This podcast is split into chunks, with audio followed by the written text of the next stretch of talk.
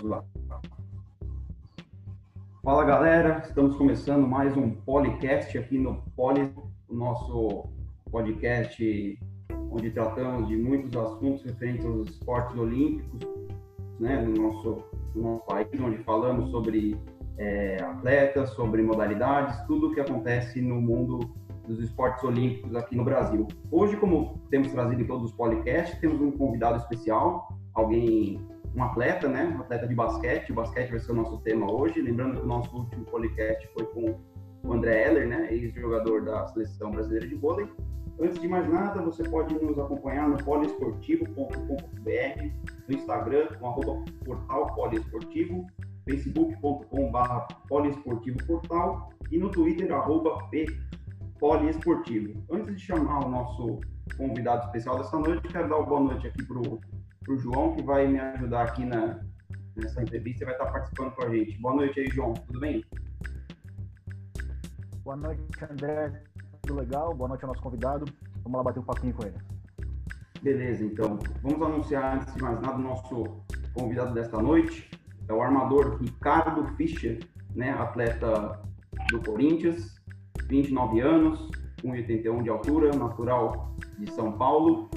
Estamos recebendo ele aqui nessa participação especial. Boa noite, Fischer. Obrigado por receber a gente e aceitar bater esse papo conosco. Boa noite, João. Boa noite, André. É um prazer bater esse papo. Acho que é, falar de esporte, falar de basquete é bom, né? Tá, tá, tô sentindo falta na, na TV, a gente não tem assistido muito, né? É, mas é legal bater esse papo e entreter a galera que estiver assistindo. Tá, joia. É, agradecer aqui ao Bruno, né, que está nos ajudando aqui na, na, produção hoje, o Bruno Faria. Agradecer ao Cláudio, né, que é o assessor do, do Fischer, que tratou a gente super bem, né, fez o meio de campo aí para essa entrevista, então um grande abraço aí para ele. É, antes de começar a falar sobre a sua carreira, Fischer, sobre é, o seu desempenho, a sua, a sua história no basquete, fazer uma pergunta atual aí desse momento que nós estamos vivendo, né, de pandemia, todo mundo, a maioria em casa, né, os atletas aí sem, sem poder treinar. Qual é a sua situação hoje? Você ainda tem contrato com o Corinthians? Você permanece na próxima temporada? Tem qual é a sua situação hoje, só para a gente se situar aqui? Cara, tá, na verdade tá tudo meio incerto, né? Nossos contratos se encerraram. É, a gente tinha até o final da temporada, que era em junho e julho, mas por causa da pandemia eles anteciparam, coisa normal, né? A gente encerra o, o contrato, fazem toda a parte demissional para depois ver se contrata novamente. É, mas a gente não sabe, a gente não sabe se o Corinthians vai continuar tendo time, tá? Tá tudo meio incerto ainda é, lá no Corinthians, eles avisaram a gente, fizeram todo o trâmite que tinham que fazer realmente, mas falaram que eles não sabem se vai ter uma próxima temporada no clube. Então a gente está aí meio, meio incerto, meio que esperando o que vai acontecer. Antes de passar a bola para o João, é, começar fazendo uma sobre a sua carreira. É, numa, imaginemos um cenário assim, lógico que isso já não vai mais acontecer porque a temporada já foi cancelada, mas vamos supor que a situação tivesse melhorado e tivessem proposto jogar sem torcida, terminar o campeonato sem torcida. Para você, como atleta, como é que é? Você prefere acabar o campeonato do jeito que acabou, sem definição de campeão, sem nada, ou você toparia jogar, você gostaria de jogar sem torcida? Eu imagino que para o atleta deve ser uma coisa super estranha, né? É, jogar, jogar sem torcida e, e... desculpa, jogar sem torcida é, numa fase de playoff já é muito difícil, é muito estranho, né? Acho que eu nunca vivi isso. É, mas com certeza eu preferia jogar. É, acho que isso faz parte a gente entreter as pessoas dentro de casa e a gente quer jogar, a gente não quer ficar dentro de casa, né? Mas claro, se tivesse total né, planejamento e todo, não conhece ninguém com esse risco. É, com certeza, acho que não só eu, todos os jogadores. A gente teve diversas reuniões, a Associação dos Jogadores, e que a gente queria voltar, mas tinha que ser um cenário que fosse possível, né? O Brasil, infelizmente, está cada dia que passa aumentando uh, as mortes e os casos de, de, de Covid, então era inviável continuar. Mas se fosse viável, com certeza a gente gostaria de terminar a temporada. acho que seria bom para todos, né? É, financeiramente falando, acho que os clubes também, se voltasse é, o mais rápido possível, os clubes não sofreriam tanto. Ah, com certeza, eu acho que a sua situação é uma situação de de todos os atletas do basquete brasileiro atualmente. Eu vou passar a bola então para você, João, se quiser ficar à vontade aí fazer alguma pergunta para o nosso convidado especial. Legal. Obrigado, Fischer, pela participação. Eu queria falar com você a primeira pergunta sobre treinador, né? E você já teve vários treinadores experientes, né? Guerrinha, é, Regis Marrelli, né? Até o próprio Zé Neto, que era de outra geração também, né? E o seu último treinador, né? O, o atual, ele é bem jovem, né? 38 anos, né? O Bruno Sabiani. Eu queria que você falasse, é, tem muito, você sentiu muita diferença dessa geração atual de treinadores, de métodos, etc., para os treinadores um pouco mais antigos, vou dizer assim, de 6, 7, 10 anos atrás? Tem muita diferença ou, ou não? É basicamente a essência é a mesma? Cara, é, eu acho que a, a, a, diferença que eu, eu sinto maior é a experiência de, de, de, quadra mesmo, né? De como lidar em certas situações, de como lidar com o grupo, de como lidar com cada atleta, né? Esse técnico é muito, para mim é uma tarefa. Eu, eu não iria para técnico, não. É muito difícil, cara. Você ter que lidar com, além de presidente, diretoria, você tem que lidar com 12, 15 pessoas, né? Que é a comissão técnica, é, 12 jogadores que não são fáceis, todos querem jogar.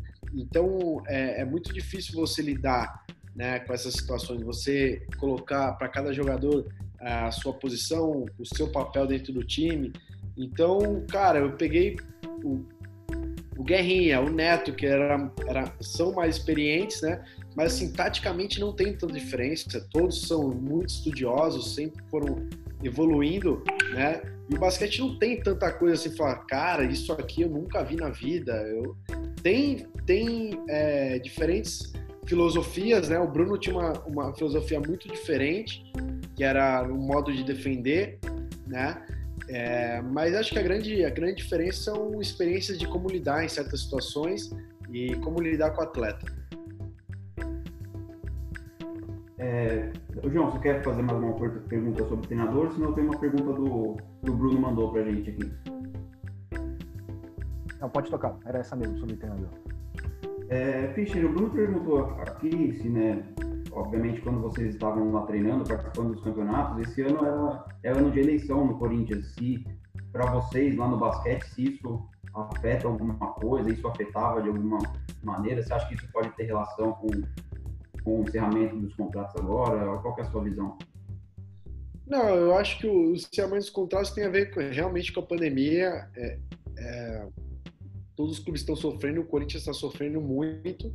É, já vinha sofrendo um pouco antes, né, com algumas outras, outras situações, é, mas perdeu patrocínio e a grande folha do Corinthians é o futebol, né? E aí parou de ter futebol, é, o dinheiro da TV não entra, então tudo fica mais complicado.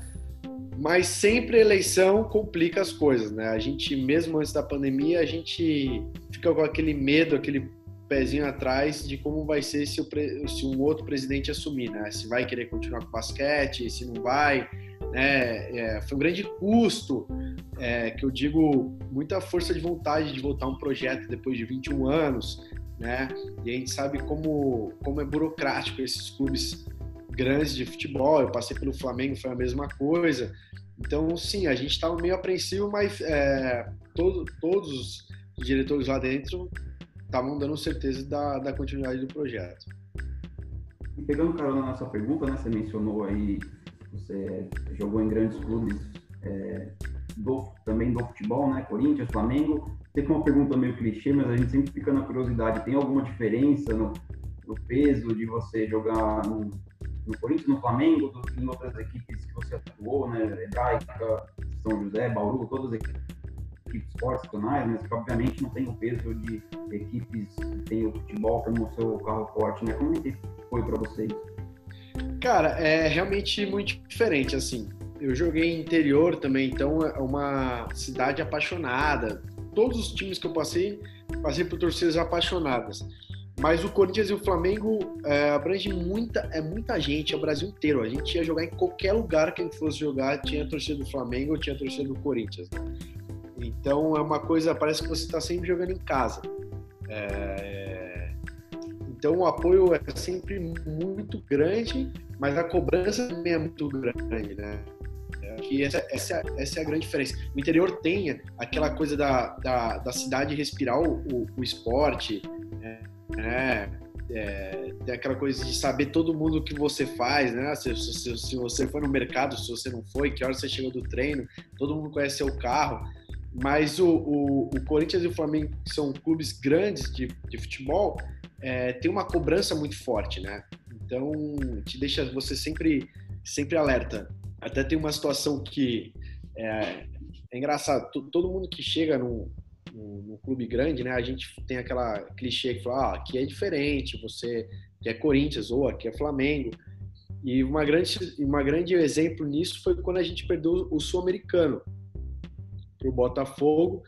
É, eu falei, eu falei para os caras do meu time que nunca tinham vivenciado isso, um clube grande, eu falei, ah, agora vocês vão entender que aqui é diferente. A cobrança vai realmente, vai ter uma cobrança muito grande, porque é, esses clubes não entram para participar, para tentar, eles entram para ganhar. Essa, essa é a, essa é o mantra do, do, desses clubes. Então a cobrança é muito grande. Então acho que essa é, é, é a grande diferença. legal, legal o seu, o seu, o seu relato. João, fica à vontade, mandar mais uma pergunta. Fischer, eu queria sobre a temporada 2014 e 2015, né? Esses dois anos que foram bem especiais, né? Eu acho para você. Você jogava no Bauru, né? E vocês conseguiram conquistar o Campeonato Paulista, né? Liga das Américas, a Liga Sul-Americana e também foram vice do NBB, né? Eu queria saber o que, que tinha de especial nesse time, que eu tava vendo o plantel aqui, era um time muito bom, tinha Robert Day, Jefferson William, o Hetzheimer, o Alex, você, Murilo, Guideodato, Larry Taylor, o que, que tinha especial nesse time que deu, deu tão certo, deu tanta química? Você já falou, o elenco, os jogadores. não precisa nem mais falar. Só, só, só o que você, só o jogador que você listou aí já, já fala de especial. É, mas eram, é, é, são, são vários fatores, né? Primeiro, o Guerrinha, que soube montar o time e sobre, e sobre liderar, né? É, acho que esse soube administrar todos, né? E, e, e, todos os jogadores que vieram são muito talentosos, claro, mas têm a mentalidade vencedora, que acho que isso é a grande diferença. Né? Não adianta você só ser talentoso se você não tem a sua mentalidade de ser campeão. E um outro aspecto é que, é, cara, vieram, vamos lá, oito, nove jogadores que poderiam ser titular em qualquer time poderiam jogar 40 em qualquer time e poderia ser cestinha em qualquer time. Mas não tem bola para todo mundo. Então todo mundo abriu um pouco a mão para um bem maior, para ser campeão. Então era isso. Então eu não quero. É, o Alex veio de Brasília, que era o cestinha, o Robert Schilder também veio de Uberlândia, que era cestinha, o Jefferson veio do São José, que era cestinha, o Hetzheimer, o Murilo. Não dá para todo ser cestinha. Então todo mundo abriu mão para falar assim: é o seguinte, beleza, eu não quero fazer tanto ponto, eu não quero eu vou marcar, eu vou dar assistência, eu vou pegar bote, mas a gente precisa ser campeão. Então acho que isso foi, essa foi a grande mentalidade. Todo mundo abriu um pouco a mão para um bem maior, para um grande objetivo e veio os resultados, né? A gente ganhou tudo, faltando só o brasileiro que a gente chegou na final. Posso só emendar, André, mais uma? Por é, vocês conseguiram dois títulos internacionais, né? E o quanto que é difícil jogar assim, jogar na Argentina, jogar em outros países que amam o basquete também, né? Sempre naquelas quadras pequenas, caldeirão? Como é que é? Como é que é o psicológico para enfrentar esse desafio? É, é, é muito diferente, né? É, não só jogar lá, acho que a maneira que eles jogam é um jogo mais físico, é um jogo. A gente joga mais em transição, eles jogam mais parados, é, tem a viagem, que normalmente é longa, é, alimentação que é muito diferente da nossa. Então tem vários lugares que a gente foi, pô, a gente jogou um quadrangular de a gente jogou na Colômbia, sabe? Então a gente sofreu para alimentação, o hotel não é tão bom. É, na Argentina, o, o lanche pré pré-jogo é um croissant e um doce de leite, entendeu? A gente não está acostumado com isso, né? A gente está acostumado com outro tipo de alimento. Então tem, tem esses vários fatores, né? Mas, cara, é sempre. Eu adoro jogar competição internacional, eu adoro esse intercâmbio de contra os argentinos, uruguaios, peruanos, e tem que ter muita casca mesmo para ganhar um campeonato desse, um, um sul-americano, uma liga qualquer jogo é, vale, é importante. É um time, time argentino e uruguai é, é, chato de jogar, eles jogam da mesma maneira os 40 minutos, então você tem que estar sempre focado. É, arbitragem é diferente, né? Deixa mais, mais contato, é, não fala muito igual aqui no Brasil. Então é complicado. Então eu guardo com muito carinho essas conquistas. Eu queria emendar uma pergunta parecida com essa do João, né? De basquete internacional, de, de intercâmbio, que foi um momento muito especial na sua carreira, que foi o seu desempenho lá no, no Madison Square Garden, né? No, muitos consideram a meca do basquete, principal arena de basquete do mundo. Você teve aquele triplo-duplo, né? Foi também pelo Bauru, essa equipe especial que você está falando. Cara, você considera que aquele jogo foi o ponto alto da sua carreira, assim? Você conseguiu dormir depois desse dia? Como é que conta essa experiência? Porque a gente tem muita curiosidade. Cara, é engraçado, né? É óbvio, pelo feito do triple-double, de ser no Madison com o time da NBA, é, é uma, eu acho que é um marco, é o maior marco da minha carreira. Eu não digo que foi o melhor jogo da minha carreira. Eu já tive jogos fantásticos de playoff, né? de ganhar no de ganhar no último segundo. É, então, mas eu digo que foi o maior marco, assim, foi uma parada. A gente imaginava curtir aquele jogo e, e, e eu nem eu nem estava atento nas estatísticas. Meu diretor, o Vitinho Jacob na época, ele que me avisou no último quarto falou, cara, falta dois rebotes para você fazer um triple double, né? É uma coisa inimaginável. E, e, eu lembro que depois no, no, vestiário, assim, a ficha não caía, eu chorei pra caramba. falei, cara, é um, é um, é um momento histórico, entendeu? É, eu, tá, já, eu jogar no time, contra um time da NBA já é histórico. É, jogar no Madison tem muita história. E aí fazer um triple-double, sabe? Ser o único brasileiro que jogando lá ou não fez um triple-double. É, então foi muito, foi muito gratificante, assim. Foi uma, um momento que até hoje as pessoas falam e fico com a lembrança e me, e me emociono toda vez. É, e complementando que o Bauru foi a primeira equipe brasileira a jogar no, no Madison Square Garden, então o feito assim é, é espetacular. E eu ainda uma pergunta antes de passar para o João de novo sobre esse jogo e sobre essa experiência que vocês tiveram, não só no Madison, né, mas também jogaram contra o Washington, se eu não me falha a memória.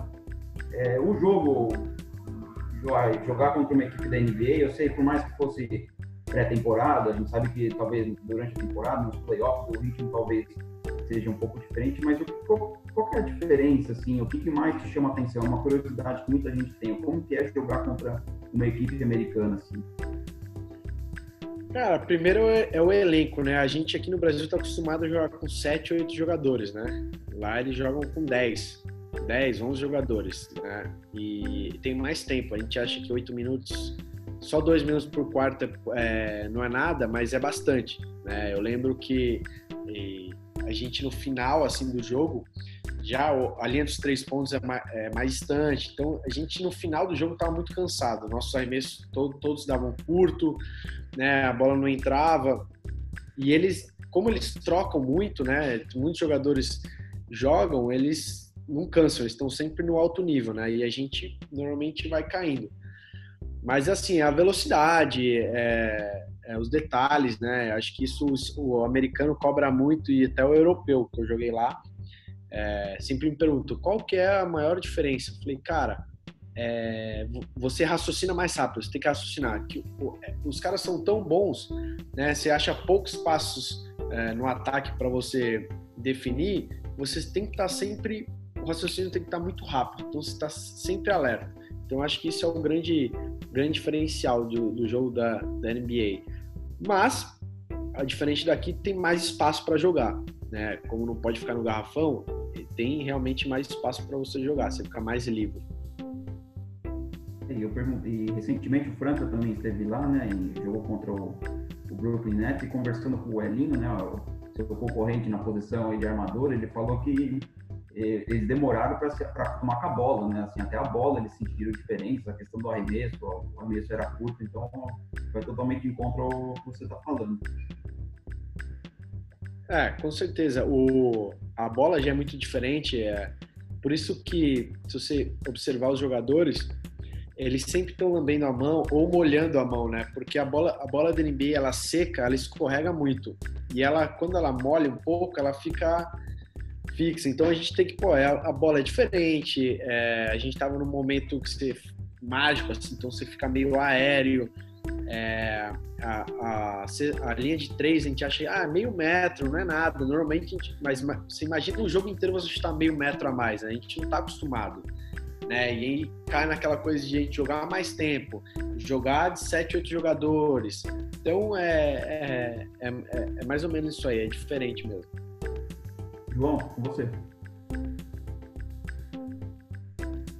É, aproveitando esse gancho de, de, escolas, né, escola americana, como é difícil jogar contra eles mesmo, queria que você falasse um pouquinho sobre a sua experiência na Espanha, né, no basquetebol europeu, né? É, eu acho que também é diferente né, do, do, brasileiro, né? Mas diferente também do americano, né? Eles têm um jogo mais tático. Como que é o jogar na Europa, jogar na Espanha, enfrentar esses adversários? Cara, eu acho que tá cada. A, a, Euro, a Espanha e a Europa, porque eu joguei uma Eurocup lá, né? É, ele está cada vez mais em transição, né? Não, não tem mais na, na, na, Europa aquela coisa de não, vamos jogar, né? O tempo inteiro 5 contra 5, sem correr, sem chutar a bola nos primeiros 10 segundos. Está mudando bastante, ainda tem muito isso.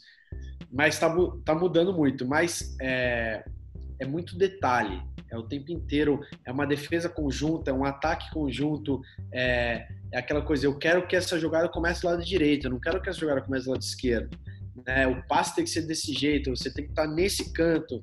Então, é, são muitos detalhes, né? E é tão detalhista as coisas. Cara, a gente para jogar uma semana contra um time na Europa, na Espanha, a gente fazia três, quatro vídeos, né, específicos de como a gente vai defender, de como, como cada um faz, como ele joga, como ele não joga, para onde ele corta. Então, é muito difícil você achar espaço na defesa, né? Mesmo jogando um, um pick and roll normalmente, que é o que mais se joga. Então, é, e é um jogo muito mais veloz. Isso não quer dizer que ataque rápido, mas é um jogo muito mais veloz, tanto no ataque como na defesa.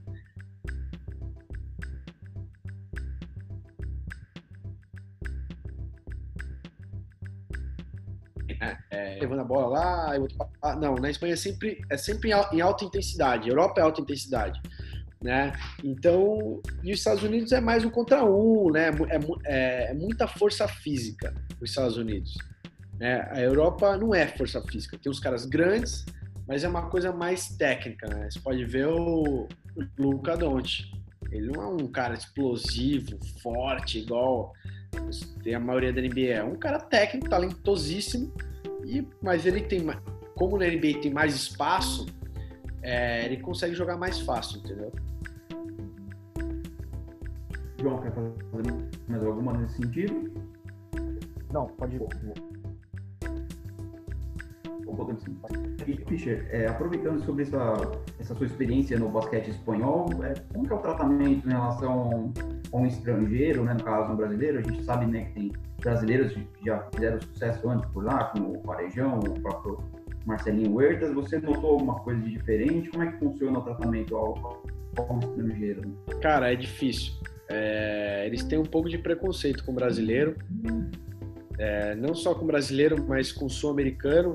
Né? A gente, óbvio, obviamente, tem os argentinos que se dão se deram muito bem lá, né? O Campasso, o Aprovítola, Noble, enfim, é, Luiz Escola. Mas eu lembro muito bem que tinha o, o, o Redivo, o Lúcio Redivo no meu time. E era nosso primeiro ano e a gente foi muito cobrado, cara. E, e eu sentia realmente um, um, um, preconceito com o brasileiro que não, ah, não treina, não trabalha, sabe? É meio vagabundo, só quer festa. Então sempre, durante um ano inteiro lá, eu de vez em quando vi umas piadinhas, sabe? E e é bem complicado, cara. Mas assim, é muito difícil.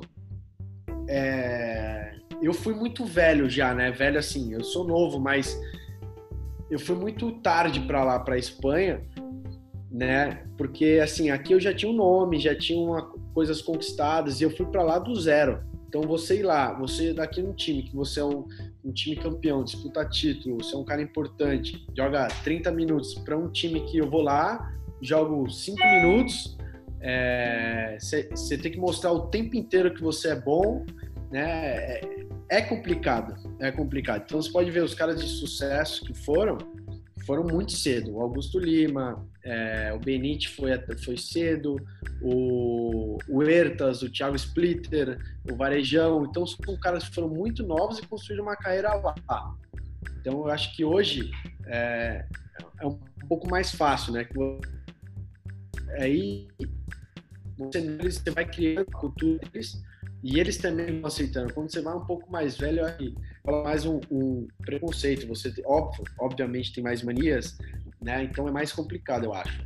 É, então, estamos, estamos avisados pelo nosso produtor que temos um pouco menos de 15 minutos aqui, uma pena, porque o papo está muito bom, mas dá tempo de fazer mais, mais algumas perguntas aqui. É, João, com você. Vamos lá. Peter, não sei se você está acompanhando é, aquele documentário sobre o Chicago Bulls, né, dos anos 90, Last Dance. Já terminei, já. É bem interessante. eu terminei hoje, é bem interessante e me chamou a atenção nas imagens de bastidores como o Michael Jordan era chato, né, entre aspas, com os colegas de equipe, né? Sempre ali no, no bullying, puxando, mas querendo extrair o máximo deles, né, para estar tá ali pelo menos perto, né, não na altura dele, lógico, mas perto dele. Na sua carreira, teve algum colega de time mais experiente que foi essa figura para você, o cara que te chamava de lado, treina mais aqui, te dava uns toques, e queria, queria esse pensamento coletivo para a equipe? Ah, acho que em cada time que eu passei teve, né? Eu acho que um dos caras uh, mais emblemáticos teve o Mumbru, o Alex Mumbru em Bilbao. Era um dos caras, ele podia, ele estava na última temporada dele e você via o tempo inteiro que ele não aceitava de nenhuma maneira perder, ele queria ganhar a qualquer custo. É, em São José teve o Fulvio, que era um cara que liderava aquele time e cobrava o tempo inteiro. É, em Bauru teve o Alex, que é, ele tem essa característica. É, no Flamengo tinha o Marcelinho. Então eu sempre tive e eu aprendi muito, né? Eu sou um cara hoje que no Corinthians é, esse era meu papel. Era o tempo inteiro é, cobrar e liderar todos, né? Eu não sou tão chato como o Michael Jordan, né? Mas é, eu tentava de alguma forma é, cobrar e tentar melhorar, dando toques, dicas, alguma coisa, né? Mas, assim, o que eu, o que eu achei mais legal desse documentário, além de ver os bastidores, o Jordan como um cara incrível, mas o, o, o entendimento e o respeito dentro do time. Assim, cara, você pode fazer o que você quiser, você pode ser o que você quiser, mas entrando na quadra e, e, e, e dando o seu máximo, é, é isso. Aqui no Brasil a gente tem muito, a gente rotula muito as coisas, né? Ah, esse jogador tal é assim. Esse aqui, esse cara quadra e joga o que tem que fazer, o que o técnico manda, acabou, não tem. Então o Dennis Rodman, cara, pediu, pediu férias no meio da temporada, sabe? É... O, o Scott Pippen era assim, o Jordan era daquele jeito, o, outro, o, e o Phil Jackson, cara, você, sei lá, quer fumar é, charuto dentro do vestiário, pode fumar charuto dentro do vestiário, entendeu? Pode sair para vega. O importante é, na hora, na hora que você tem que jogar, você vai jogar. Né? Então, acho que. E o Phil Jackson sabia, foi o que eu falei lá, lá no começo da, da, da, da conversa aqui, que é saber administrar todos os atletas. Né? Ele sabia onde, quem tinha que apertar, quem não tinha que apertar, quem tinha que conversar, a maneira que tinha que conversar. Então, acho que isso é o mais fantástico no, no documentário. É, Fischer, e essa, essa questão de pegar no pé, né? Eu não sei se isso aconteceu com você, como é que foi, como é que é, né? Ter um, um irmão que foi jogador de basquete. Eu não sei se como era a relação de vocês, se ele era, um, por ser um pouco mais velho que você, de, de pegar no seu pé, ou quanto foi inspirador para você ter um irmão jogador de basquete, né? Lembrando que o, o, Fischer, o Ricardo Fischer, irmão do Fernando Fischer, né? Que jogou muito tempo em Bauru, era um grande arremessador. Então, como é que foi para você ter um, um, irmão basqueteiro? Cara, eu acho que eu que pegava mais no pé dele, que ele de mim. Ah, a gente se cobrava, assim, sempre normal. A gente já teve algumas discussões, mas tudo dentro do, do que um tinha que dar mais, entendeu? Então acho que essa era uma cobrança saudável.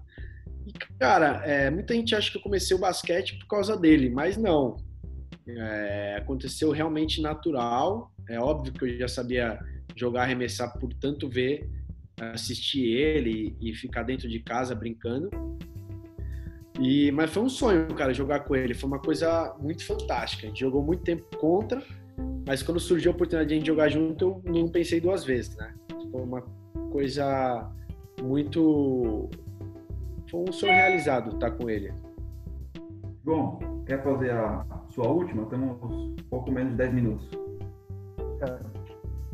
Vamos lá, queria saber do Fischer. É, seleção brasileira, ainda está na sua mente? Você tem esperança ainda em continuar no grupo? Como é que tá para você a seleção brasileira? Claro, com certeza. Uh, ainda falta realizar um sonho de jogar um mundial, uma Olimpíada pela seleção. Né? É, eu sei que esses últimos anos não foram fáceis, eu tive diversas lesões e, e eu sei assim, já, já joguei algumas jornadas com o Petrovic, mas sei que ele tem ele tem um grupo já de confiança dele, né? Tem muito bons armadores, né? tem o Etas tá jogando em altíssimo nível, o Raulzinho, o Iago, o Rafa Luz, então são eram, é, são cinco, seis armadores de alto nível que poderia é, defender a seleção. Mas, é, mas eu tenho confiança. O mais importante foi essa temporada eu ficar saudável, recuperar minha confiança mentalmente. E acho que do, da maneira que eu terminei, eu terminei muito bem. E eu tenho mais um ano aí, né, para lutar pela vaga. O Petrovic me conhece, gosta de mim. E quem tiver no melhor momento vai defender a seleção. Mas com certeza é, um, é uma coisa que eu penso. Mas tem que pensar no time. Se você não jogar a temporada, você não vai. Então é, tem que pensar no dia a dia, que é o que, que te leva lá na seleção. Estamos sendo avisados aqui pelo pelo Bruno e ainda temos espaço para mais uma. Né? Bora. Então, finalizar aqui rapidinho. É, você mencionou com a gente aqui antes de começar o tempo que vocês estão parados, né? Que nunca tinha acontecido isso com você. É, fazendo uma comparação, assim, você que teve contusões graves, né? Inclusive no seu primeiro ano no Corinthians, foi você perdeu praticamente todo o NBB por causa de uma contusão. Como é que é essa sensação de você? Se tem alguma diferença, né, de você entre você estar tá fora por estar machucado, mas tendo uma perspectiva de saber quando vai voltar, de agora estando saudável, mas não tem nenhuma, não sei como é trabalha isso. É complicado, né? Acho que o mais difícil hoje disso tudo é você não saber até quando. Né? Se de repente acontece, cara, esse coronavírus vai ficar ó, mais um mês, viu? Daqui um mês vai voltar. Então você se planeja. Quando você não consegue se planejar, você fica meio, cara, como é que eu treino, como é que eu não treino, né? É... Particularmente essa parada foi um pouco boa para mim, não boa, né? A gente não pode falar em boa, mas assim, eu tava realmente no final da temporada, como eu não tive férias recuperando minha lesão, né? Eu já tava meio estressado, tava com bastante dor no joelho, então esse tempo eu consegui recuperar, né? Mas agora já comecei a perder, né? Que ao mesmo tempo que eu tento treinar de alguma forma, aqui dentro não é a mesma coisa. Então acho que está sendo difícil para todo mundo, né? Para todos os aspectos, todos os segmentos. Mas eu estou tentando não pensar muito nisso, né? Ah, será até quando? Agora que time que eu vou jogar? Eu estou tentando focar em outras coisas, estou treinando, é, porque a gente com duas cirurgias no joelho, você tem que. Eu brinquei com a minha mãe, que antes eu chegava e treinava, agora eu tenho que chegar duas horas antes, tem que alongar, tem que fazer o elástico, tem que, tem que, tem que aquecer, não é? não é? Não é mais tão fácil assim chegar e treinar. Mas assim, eu estou focado em outros, uh, outros investimentos que eu tenho, estou é, aprendendo a tocar violão, então tô, tô mentalizando em outras coisas para também não pirar, né? Se a gente ficar pensando até quando, até quando, até quando, a gente fica louco. Tá certo. Infelizmente, temos que encerrar. Estamos chegando ao final desse bate-papo que foi, foi muito bom, é, foi muito esclarecedor, aprendemos bastante. É sempre bom ter uma visão de um atleta profissional. Lembrando que essa nossa entrevista vai para o nosso site, né, no poliesportivo.com.br. vai para o nosso canal no YouTube, vai para o Spotify também. A gente deseja que essa situação se normalize o mais rápido possível para que os atletas voltem, ao, não só os atletas, mas, mas o país em si volte, volte ao normal, à sua normalidade, para podermos retomar é, a nossa rotina, porque estamos ficando com saudade de ver, de ver jogo de basquete e de outros, outros esportes. Agradecer mais uma vez aqui ao Cláudio, né, o assessor do, do Fischer, que nos, nos ajudou bastante para que isso acontecesse. Fischer, queremos te agradecer por você ter dedicado esse tempo aí para a gente, para conversar com a gente. Seja bem-vindo, o espaço está sempre aberto para você, para os atletas. Pode deixar aí a sua mensagem final e mais uma vez muito obrigado pela, pela sua presença e gentileza. Muito obrigado a vocês pelo convite. Foi um prazer participar, falar, falar um pouco de, de esporte, né? Hoje foi do basquete, mas é, vocês estão de parabéns por ter uma plataforma que dá um pouco ouvidos pro, pro atleta, seja o esporte que for, e a gente poder bater um papo. Acho que isso mata um pouco as saudades. Mas obrigado pelo convite e, e que isso passe e a gente esteja junto aí numa próxima em breve, tá bom? Um abraço aí para vocês. Com certeza, um abraço. João, seu encerramento, muito obrigado pela participação aí. Valeu, André. Valeu, Bruno. Obrigado, Fischer. Grande abraço e as portas estão abertas aqui do Poliesportivo. Valeu. Valeu, obrigado, galera. É isso aí, pessoal. Muito obrigado. Até a próxima. Forte abraço.